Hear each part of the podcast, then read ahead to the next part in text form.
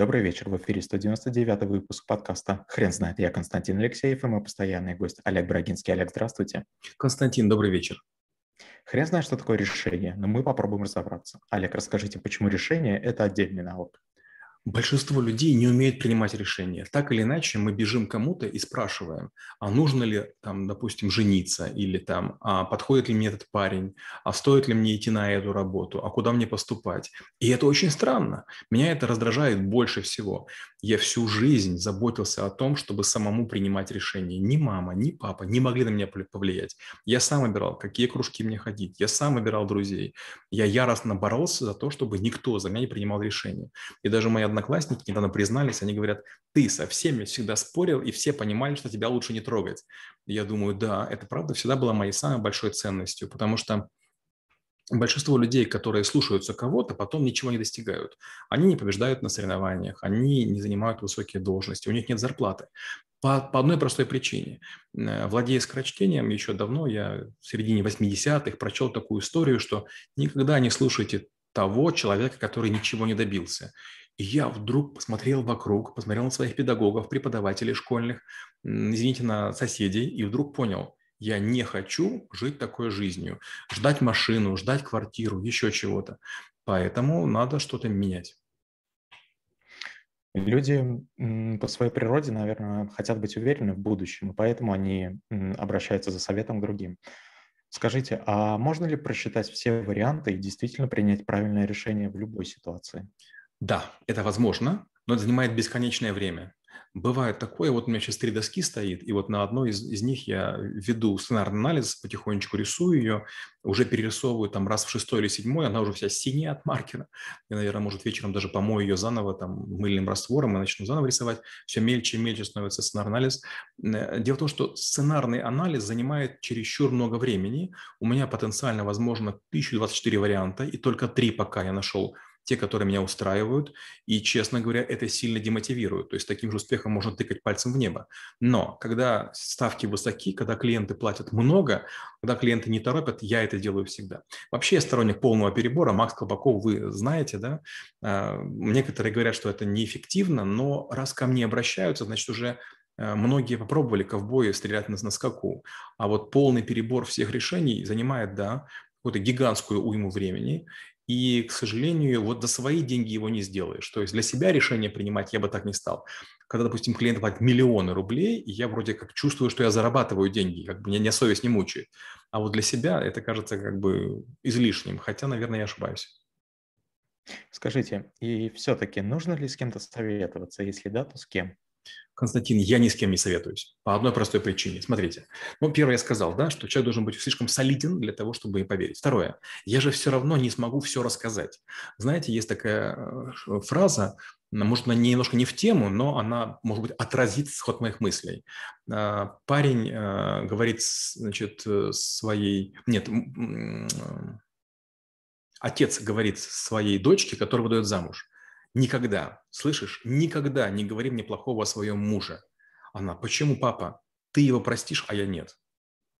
К чему этот рассказ? К тому, что вы никогда не сможете объяснить другому человеку, к которому обратились за советом, всю полноту ситуации. Это означает, что любая попытка вам выставить там а, маленькое окошко в вашу жизнь и сказать, ну что ты видишь, другой человек обязательно примет неправильное решение. Только вы знаете все. И поэтому это крайне самонадеянно. Я всю жизнь делаю все против советов. Мне говорили, оставайся в родном городе. Мне говорили, занимайся, будь, будь военным, как все предки. А, мне говорили там, не покидай страну, не надо куда, никуда ездить. Мне говорили, не рискуй. А я все время, получается, делаю не то, что нужно. Все говорят, что я не прав, а потом оказывается, что оно того стоило. То есть бесконечный риск ведет к бесконечной победе. Олег, а мы можем поговорить о принятии решения в корпоративной культуре? Как эффективно это делать? А, честно говоря, там идет перекладывание ответственности. Очень простой пример. Вы начальник и говорите, Олег, скажи, пожалуйста, вот кого на этом рынке можем мы купить? И вы ушли домой. Вы можете быть с женой, вы можете гулять с собакой, вы можете кататься на лошади, вы можете играть в гольф, а у меня испорчены выходные. Я сижу и думаю, ничего не понятно, ни сколько денег, ни за какие сроки, ни на каком рынке, ни хоть примерно что купить. Если я вас переспрошу, я буду идиотом. Поэтому я начинаю принимать решения каким-то образом, и я беру такие средние вещи. Рынок текущий или ближайшие, размер бюджета, который был там на последней сделке, и в конце концов я приношу очень посредственное решение, при котором я забочусь, чтобы я не был идиотом. То есть я думаю не о том, чтобы компания была какой-то прорывной и крутой, а шеф говорит, ты хорошо подумал? Я говорю, да. Он говорит, ну все, действуем. И тут наступает а ответственность. Как же так? Ты даже не проверишь? А шеф про себя думает, ну он же, он, он же умный, он же две недели думал, значит так и нужно делать. Было время, я работал в Альфа-Капитале, я вел мониторинг внешней среды, вел много дел справок на предприятия, на рынки, на акции. И я все время удивлялся. Клиенты верили мне безоговорочно. И мне было тогда 23 года, 24. И я подумал, что вообще происходит? В корпоративном мире очень часто люди не знают, кто на самом деле делал работу. То есть ему, им продают работу люди, которым 50, 60 и 70 лет, но аналитику делают, готовят варианты.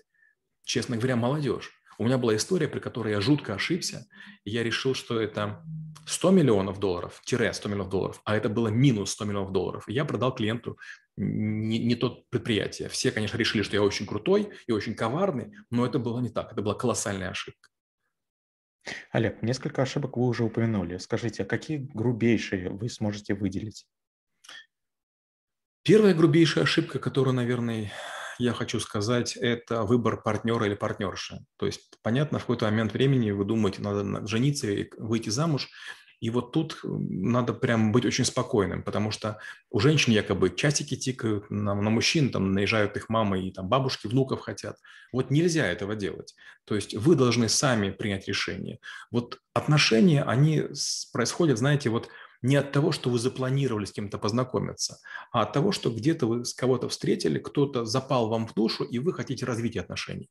То есть, если есть внешнее давление, это только мешает. Представляете, вы будете ехать на мотоцикле, а я буду рядышком бежать и слепить вам в правый глаз.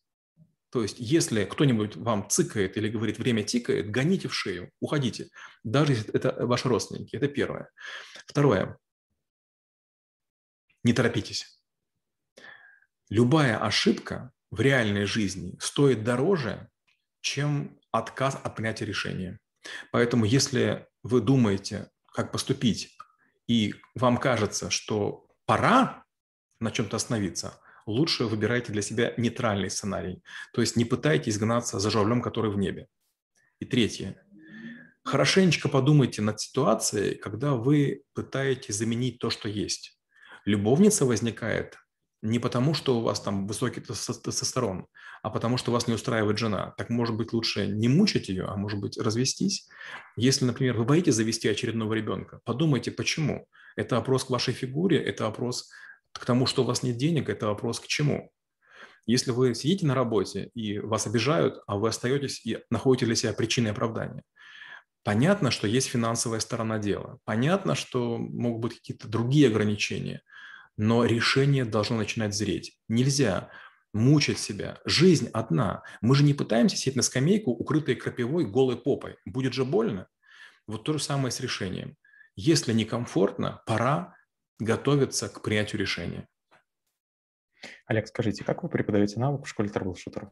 Ну, первое, я показываю несколько способов принятия решений. Я рассказываю, как решения принимает Сорос, Баффет. Я рассказываю много разных баек о том, как разные специ... люди это делают. А потом, потом говорю, к сожалению, видите, наука принятия решений, она такая очень эфемерная. Сколько людей, столько мнений. Кто-то смотрит, как птицы летают, кто-то смотрит на котировки, но я был трейдером, я был брокером, я стоял на торговом зале, я скажу, как это выглядит. То есть стоят у вас мониторов 6 или 9, вы перед ними стоите, у меня было 6, мигает точка зеленая. И вы должны принять решение, покупать или продавать. Очень простое решение. Она просто мигает. Допустим, поздно вечером в пятницу. И вы что делаете? Вы приходите утром в понедельник, а все упало. И вам говорят, да ты кретин, ты что, не понимаешь? И вы не можете объяснить людям, что в тот момент тренд был растущий, фигура была правильная. И как бы вся наука говорит, что нужно было такое решение принимать. И, и все говорят, как бы, что вы идиот. И получается, что задним числом умны все. Для того, чтобы научиться принимать решения, нужно научиться оценивать риски. Чем я рискую, принимая это решение? Олег, скажите, пожалуйста, есть ли решения, о которых вы жалеете? Константин, их невероятное количество. Вот э, по мере того, как я учу других людей, по мере того, как я выращиваю других людей, по мере того, как я читаю книги, по мере того, как я общаюсь с очень умными людьми, я постоянно думаю, боже мой, сколько же я жизни испортил. Я некоторых людей зря уволил, с некоторыми людьми зря расстался, а некоторых не похвалил, а, по отношению к некоторым перегнул палку. Константин, к сожалению, вот грехи мои безмерны. Понимаю вас. Олег, спасибо. Теперь на вопрос, что такое решение, будет трудно ответить. Хрен знает.